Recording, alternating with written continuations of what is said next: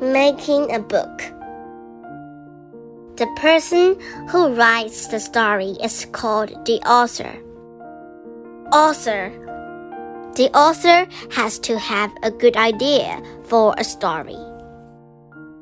The person who gets the story ready is called the publisher. Publisher. The publisher reads the story to see if it will make a good book. Designer. The person who plans the book is the designer.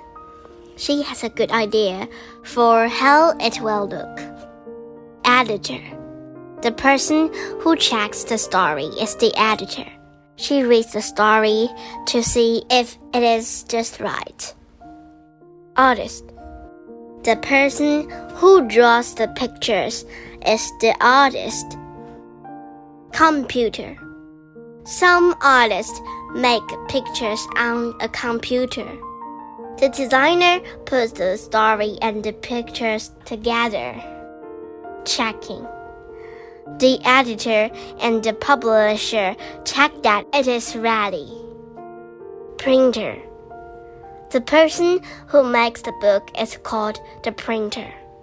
The printer makes a copy for the publisher to check printing. Then the printer makes lots of copies of the book on big machines. The publisher sells the books to stores and schools and libraries.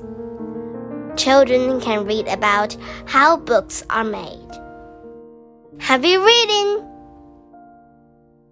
Glossary. Author.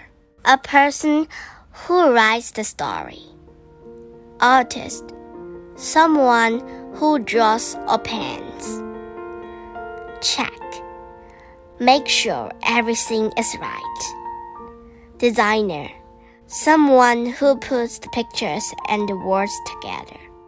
Editor, a person who checks to make sure the story has no mistakes. Machine a tool with moving parts that helps make scenes. Publisher, a person who decides what books to make.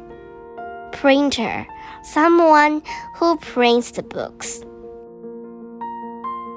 Happy reading!